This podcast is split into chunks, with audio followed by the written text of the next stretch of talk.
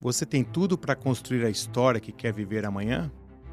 Você deseja ser você mesmo e ainda performar?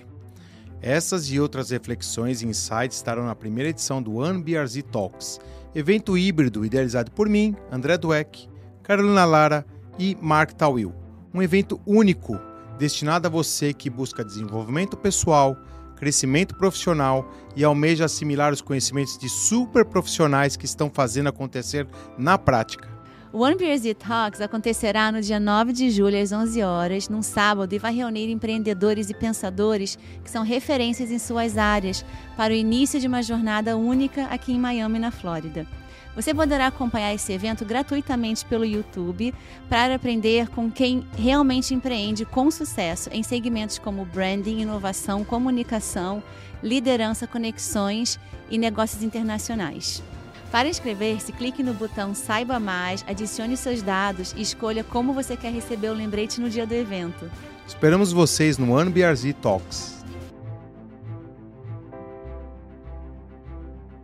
A gente vai passar para o nosso próximo próxima palestra. Você que está assistindo a gente ao vivo, lembra de compartilhar esse evento, One BRZ Talks. Lembra de deixar também um like. Vai ser a liderança do futuro pelo grande Ricardo Basalha. Agradecer mais uma vez o Rafa Gregory. Ó, assina lá, hein? Made in USA, um dos melhores podcasts de imigrantes brasileiros dos Estados Unidos. Muito bacana. Dá uma força lá para o podcast do, do Rafa Gregory. O Ricardo Basalha, que é CEO do Page Group, lidera as operações da Michael Page, Page Personal, Page Executive, entre outras no Brasil. Autor do best-seller Lugar de Potência, inclusive também tem um podcast do Basalha, lições de carreira e liderança de mais de 10 mil entrevistas. Uau! Cafés, reuniões. Especialista em Behavior Science of Management pela Universidade de Yale. Então a gente vai passar aqui a apresentação do grande Baza. Um abraço para você, Ricardo Basalha.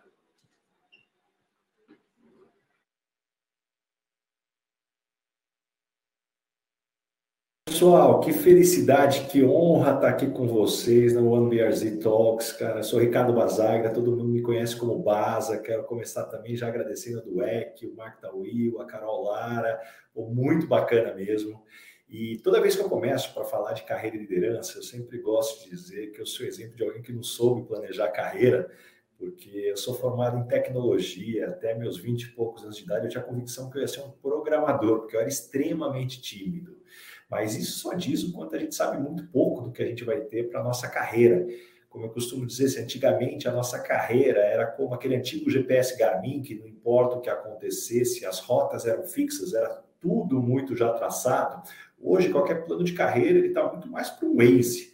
A gente vai ouvir recalculando algumas vezes, vai dar um frio na barriga, hora ou outra você vai ter dúvidas se está no caminho certo, mas uma coisa certa, vai ser muito mais dinâmico. E toda vez que eu penso sobre formação de times, construção de empresas de sucesso, me remete muito à história do Einstein. Na biografia dele é atribuído uma passagem que o Einstein, na década de 40, ele estava indo aplicar uma prova para uma turma de física avançada, e na hora que ele estava se caminhando em direção à sala, veio um assistente que nem louco correndo atrás dele, professor, professor, uma coisa muito errada com a prova. Aí o Einstein teria se assustado, mas o que, que tem de errado com a prova? Aí o assistente responde: professor, acabei de ver que é a mesma prova do ano passado. E aí o Einstein teria respondido: tá certo, é a mesma prova. Aí o assistente olha: como assim a mesma prova? As mesmas perguntas. E aí o Einstein teria respondido: as perguntas são as mesmas, mas dado que já se passaram mais de 12 meses e o mundo mudou tanto, eu espero respostas novas. E isso é um pouco do que eu enxergo do mundo que a gente vive hoje. Se a gente pensar, as perguntas são as mesmas como eu faço para construir uma empresa de sucesso? Como eu faço para construir uma equipe de alta performance? Como eu faço para extrair o máximo da equipe que eu tenho hoje?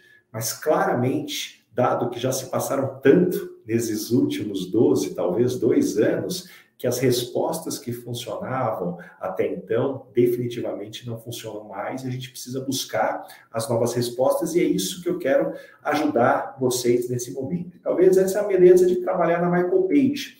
Há pouco mais de 15 anos, o nerd de TI se encontrou como headhunter, então eu sou CEO da Michael Page, que é a maior empresa de recrutamento de executivos do Brasil e da América Latina.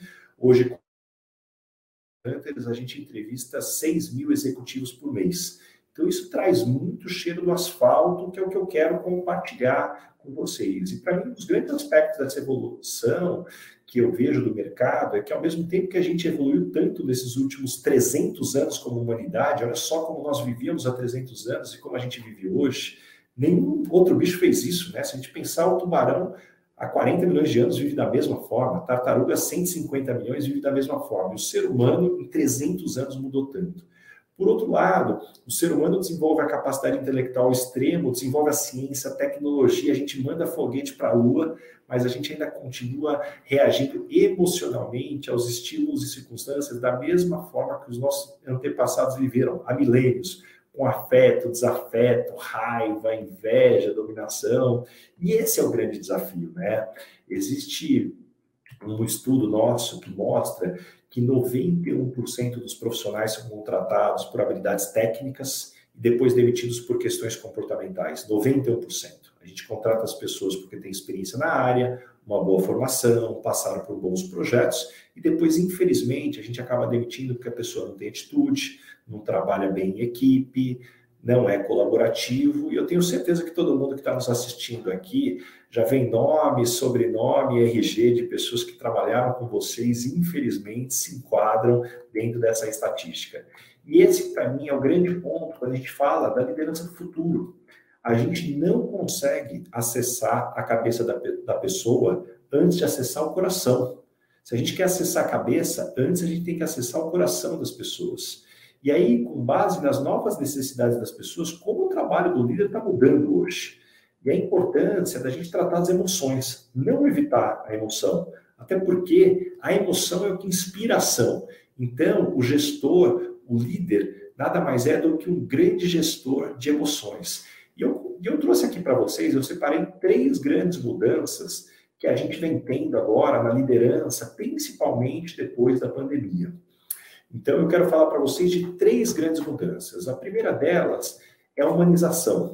Sai aquela torre do controle, a cultura racional de só ordenar, de dizer o que tem sido feito, para uma cultura mais emocional. A gente sai da imposição e do comando e traz muito mais sentido e propósito da ação de explicar os porquês, de conectar o porquê que faz sentido. Então, esse, para mim, é o primeiro grande aspecto, a humanização.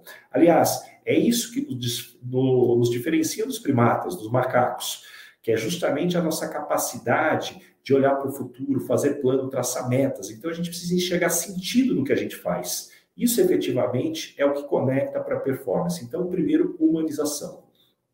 O segundo tem a ver com digitalização como que a gente muda a nossa forma de se comunicar? Hoje a gente vê cada vez mais a construção de comunidades, de redes sociais. Será que a gente tem usando essas ferramentas é, como WhatsApp lá, ou também para motivar? Faz uma reflexão. Como que você tem usado o WhatsApp com seus funcionários? É só para controlar ou você está usando para motivar? Não, vou pegar aqui o meu celular, deixa eu fazer um vídeo aqui para as pessoas dizendo o quanto eu estou grato, deixa eu mandar um áudio dizendo o quanto eu estou feliz, ou só estou usando para fazer follow-up do que as pessoas estão devendo. Então, como que eu uso essas novas ferramentas como uma estratégia de comunicação para extrair o máximo? E eu acredito muito que essa terceira grande mudança tem a ver com a energização como que a gente extrai o melhor das pessoas. Então, quando a gente olha no espelho, a gente refletir o quanto eu energizo o meu time ou quanto eu dreno a energia do, do time. Nós somos o espelho do que as pessoas podem querer. Né? Meu líder reflete a definição do sucesso que eu quero? Será que é isso que as pessoas querem? Então, cada vez mais, o líder de hoje precisa sim ser inspiracional. E o ser inspiracional quer dizer que não existe uma conexão emocional se não tiver um foco no outro uma presença verdadeira. Liderança é estar presente quando importa. Eu estou aqui do seu lado. Então, esse, para mim, traz um elemento fundamental. Porque quando a gente vai se tornando um, um, líder, não importa se a gente é um diretor, um gerente ou dono da empresa, você começa a ter um desafio de ter quatro grandes papéis. E eu quero passar por esses quatro papéis que todos vocês têm. Você tem o papel de especialista, você tem o papel de gestor, você tem o papel do coach e você tem o papel do líder. Então, de novo, você tem o papel do especialista, do gestor, do coach e do líder. O especialista é quando você efetivamente está solucionando os problemas. Então você entra lá com o teu conhecimento e resolve. Aí você está no papel de especialista.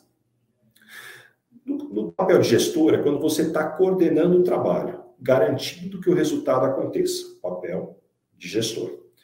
Depois você tem o papel de coach, quando você está desenvolvendo as pessoas. Você está conseguindo fazer com que as pessoas evoluam, você extrai o máximo de cada um para que cada um tenha a sua melhor versão. Então, o papel de coach. E o quarto, o papel de líder, quando você está inspirando as pessoas, está fazendo as pessoas sonharem, você está contando histórias que conectam coração e mente das pessoas. E aí a reflexão que eu gostaria que você fizesse agora, cadeira do especialista, gestor, coach e líder. Qual o percentual do tempo que você está passando na cadeira de especialista? Qual o percentual do tempo que você está passando na cadeira de gestor? Qual o percentual do tempo que você está passando na cadeira de coach? E qual é o percentual do tempo que você está passando na cadeira de líder? Para vocês não ficarem chateados, normalmente o que eu escuto é que mais de 90% do tempo está na cadeira de especialista e de gestor. E qual que é a grande armadilha? É que a cadeira de especialista e de gestor é quando você está tocando presente. Quando você está tocando a cadeira de coach e líder, é quando você está focando no futuro. Você está desenvolvendo as pessoas, você está inspirando, você está dizendo para onde nós vamos. Então, se você ficar na cadeira de especialista de menos, você está só focando no presente, você não está construindo o futuro. Então, esse para mim é um grande ponto. Quanto tempo a gente tem gastado em cada um desses pilares? É claro que não existe uma regra, deveria ser tantos por cento em um, tantos por cento na outra, mas é uma reflexão, será que eu estou colocando na construção ou eu estou só no dia a dia? Porque o trabalho né, de, um, de um líder, o trabalho do coach, é ganhar o um campeonato com talento disponível. A gente nunca vai ter tudo da forma como a gente gostaria, né, como vocês sabem. Eu costumo dizer que a gente é capaz de tudo, tirando a morte. Desde que você me dê tempo, pessoas com talento e dinheiro, eu consigo fazer praticamente tudo. Então eu posso ter tempo, tem pessoas que têm dinheiro, eu consigo fazer tudo, tirando a morte.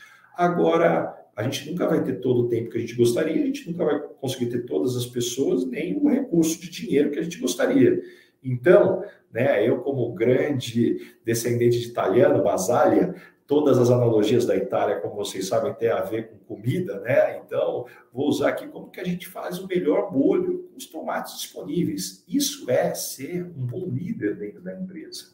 E aí, um aspecto que eu quero muito trazer para vocês é que performance, de tudo que eu estudei até hoje, eu gosto de uma fórmula muito simples. Performance é igual a talento menos interferência. Simples assim. Anota aí. Performance é igual a talento menos interferência. Porque talento é tudo que você tem para entregar resultado. Interferência é tudo que te atrapalha de entregar resultado. Então, talento é sua experiência, habilidade. Interferência é a sua desmotivação, falta de treinamento, problema com pares. E já que performance é igual a talento menos interferência, não adianta nada você ter talento nota 9, interferência nota 7. 9 menos 7 é 2, essa pessoa está entregando. Muitas vezes alguém com talento nota 7, mas interferência nota 2, menos talento, mas muito menos interferência, 7 menos 2 é 5. A pessoa entrega mais resultado. Então, nosso trabalho como líder é como é que a gente potencializa talento mas também diminui interferência. Lembrando que uma performance sustentável, eu vou dar outra fórmula, é o resultado dividido pelo custo de energia. Então, quanto que você entrega de resultado e quanto que isso te custa de energia? Porque ser eficiente é cada vez mais entregar mais resultado te custando menos energia, porque senão talvez aquele custo de energia em excesso vai te tirar resultado. Então, como que a gente tem excelência, quer ter grandes resultados com cada vez menos esforço. E lembrando que como que eu faço com que as pessoas tenham a sua melhor versão sem justamente não cair no doping corporativo, que é cafeína, energético, cigarro, açúcar, é, remédios para ansiedade que não tem indicação médica. Então, essas fontes de energia sustentam o resultado de forma insustentável. Então, de novo, como que a gente calibra o melhor que a gente pode entregar? Lembrando que no mundo corporativo não basta ser bom, você tem que durar. É uma maratona, não uma corrida de 100 metros. Por isso que eu gosto de uma frase que eu vou completar aqui minha fala com vocês, uma frase que diz assim: os navios não afundam porque estão rodeados de água. Os navios afundam quando tem uma rachadura no casco a água entra dentro do navio e aí assim afunda o navio. Então não adianta a gente esperar que o mar vai ficar mais calmo. Não vai. O mundo vai ficar cada vez mais complexo, cada vez mais desafiador. O que a gente precisa trabalhar é para engrossar o nosso casco como líder, engrossar o casco dos nossos times. Isso sim vai fazer com que a gente tenha um resultado sustentável, uma construção de longo prazo. E é com isso, gente, queria de novo agradecer. Muito obrigado mesmo. E ó, eu vejo vocês na próxima edição do OneBRZ dos Estados Unidos, ou quem sabe no Brasil. Grande abraço.